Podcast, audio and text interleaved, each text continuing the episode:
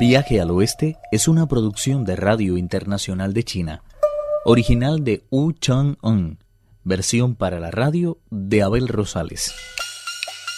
Luego de salir de la aldea del río del Hijo y de la Madre, el monje y sus discípulos continuaron el camino que conduce hacia el oeste. Apenas llevaban recorridos cuatro kilómetros cuando llegaron a la frontera del Yang Occidental. El monje Tang dijo, Creo, Ukon, que estamos acercándonos a una ciudad y a juzgar por las voces y ruidos que de ella nos llegan, o muy equivocado estoy, o se trata del país de las mujeres. Debemos andar, por tanto, con los ojos muy abiertos y comportarnos en todo momento como lo que somos. Es preciso que no demos rienda suelta a nuestras pasiones y sigamos a rejatabla las enseñanzas que nos marca la ley. Los tres discípulos se comprometieron a respetar tan digno consejo. No tardaron, en efecto, en llegar al final de la calle que miraba hacia el oriente. Los viandantes eran todos mujeres de la más variada condición. Vestían sin excepción blusas cortas y faldas largas y llevaban la cabeza llena de aceites y los rostros totalmente empolvados. Muchas de ellas estaban ocupadas en los más variados negocios. Al ver aparecer a los cuatro monjes, empezaron a aplaudir y a gritar locas de alegría. De ese momento disponemos de un poema que dice Buscando sin cesar a Buda, el monje sabio llegó al Liang occidental, una tierra en la que todos sus habitantes son hembras, no existe un solo macho. En ella los labradores, los literatos, los obreros, los comerciantes, los pescadores y granjeros son todos mujeres. ¿Qué hay de extraño, pues, en que las doncellas se lanzaran a las calles, gritando, semillas humanas, y las jovencitas se apretaran jubilosas, para dar la bienvenida a los varones que acababan de llegar?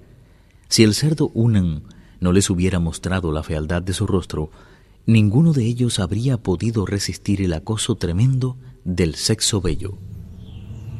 Todas estaban tan asustadas que no se atrevían a acercarse. Se habían puesto en cuclillas para defenderse mejor de un posible ataque y se frotaban las manos sin cesar. Alineadas a lo largo de la calle, no dejaban de sacudir la cabeza ni de morderse las uñas pero el miedo no era suficiente para hacerlas apartar los ojos del monje Tang. Para abrirse camino entre ellas, el gran sabio hacía muecas horrorosas, mientras el Bonzo desplegaba todas sus cualidades de monstruo tratando de poner un poco de orden. Sin soltar las riendas del caballo, Pachie por su parte estiraba cuanto podía el hocico y agitaba las orejas como si fueran dos enormes abanicos. Mientras caminaban, los peregrinos pudieron apreciar que todas las casas de la ciudad estaban primorosamente alineadas y que sus tiendas mostraban un orden muy difícil de encontrar en otras partes. No faltaban vendedores de arroz o de aceite, ni tabernas, ni casas de té, ni torres con sus correspondientes campanas y tambores, ni almacenes repletos de mercancías, ni mansiones cubiertas de estandartes y con las persianas coquetamente bajadas. Tras recorrer una tras otra infinidad de calles, se toparon con una funcionaria que dijo con voz autoritaria No está permitido a ningún extranjero entrar en la ciudad sin el correspondiente permiso. Es preciso que apunten sus nombres en el libro de registros. De esa forma podré dar cuenta de su llegada a nuestra soberana. Solo entonces les dejaré libre el paso. Al oír eso, Tripitaka bajó del caballo enseguida. Cerca de allí vio un edificio de corte oficial en el que había un letrero que decía Posada de los varones.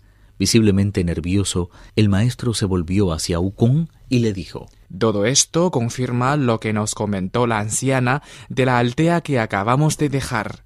Entonces no creí que pudiera existir una posada tan extraña como esta. Dirigiéndose a Pachie, el bonzo Shah dijo Hermano segundo, ¿por qué no vas a mirarte en el arroyo de los embarazos? A lo mejor se refleja allí tu imagen dos veces. Déjate burlarte de mí, por favor. Ya no estoy embarazado.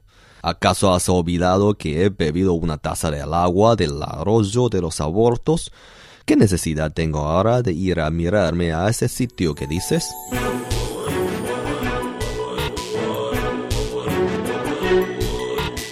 Tomaron asiento en el salón principal de la residencia para varones y le sirvieron té. Todas las criadas llevaban trenzas y vestían túnicas abiertas por la mitad. Incluso cuando servían, no paraban de reírse. El peregrino Zumbucón explicó a la funcionaria. Nosotros somos originarios de las tierras del este y nos dirigimos al paraíso occidental por montado expreso del gran emperador de los Tang a presentar nuestros respetos a Buda y conseguir unas cuantas escrituras. Nuestro maestro, hermano del propio emperador, es conocido por el nombre de Tripitaka. Yo, Sun Wukong, soy discípulo primero y estos dos, Chu Uneng y Xiao Qing, son mis hermanos. Portamos con nosotros un permiso de viaje, por lo que estaríamos profundamente agradecidos si tuviera bien concedernos un salvoconducto para poder cruzar sus tierras. La funcionaria tomó nota de todo lo dicho por el rey mono y haciendo una profunda reverencia ordenó que se les diera inmediatamente de comer y beber. Que no falte nada a nuestros huéspedes. Descansen en esta indigna posada mientras voy a dar cuenta a nuestra soberana de su llegada. En cuanto sea posible, se les entregará el salvoconducto que solicitan y así continuarán el camino hacia el oeste. Encantado, Tripitaka se dispuso a tomar las viandas que se le ofrecían, por lo que de momento no hablaremos más de él. Si lo haremos, sin embargo, de la funcionaria de la posada, la cual, tras cambiarse de ropa, se dirigió hacia la Torre del Fénix, erigida en el centro mismo de la capital, a ver a la soberana.